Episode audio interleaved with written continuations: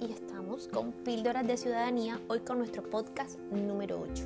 Hablaremos acerca de las personalidades conflictivas. En el conflicto la mayoría de las personas involucradas se pueden clasificar en los siguientes grupos. Primero, encontramos esas personas atacantes destructoras que asumen unas posturas de tipo atacante defensor en las que hacen ver a la otra persona como un enemigo. Él o ella se centran en las equivocaciones del otro y uno u otro no desean esa situación.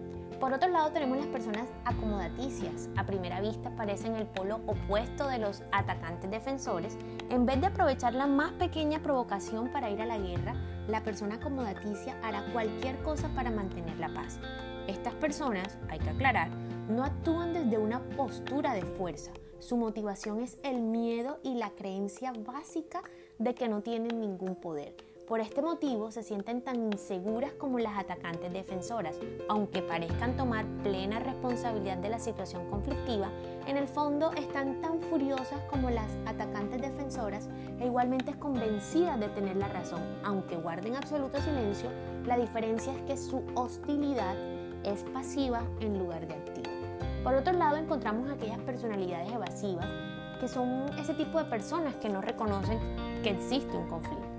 Las evasivas, al igual que las atacantes defensoras y las acomodaticias, tratan de esquivar la responsabilidad del problema, pero de un modo distinto, negando que existe la dificultad. Como las personas de pronto que tienen problemas con las sustancias alucinógenas o que consumen alcohol.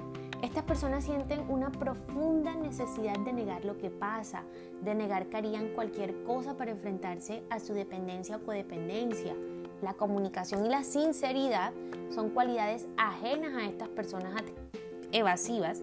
Además tienen un concepto muy bajo de sí mismos que las conduce a una mentalidad de víctimas desesperadas. La forma que las personas evasivas tienen para tratar sus sentimientos de impotencia es hacer ver que no pasa absolutamente nada.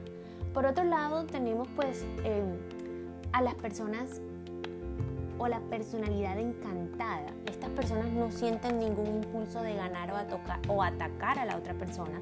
Más bien su recompensa es sentir su propia confirmación de lo que piensa.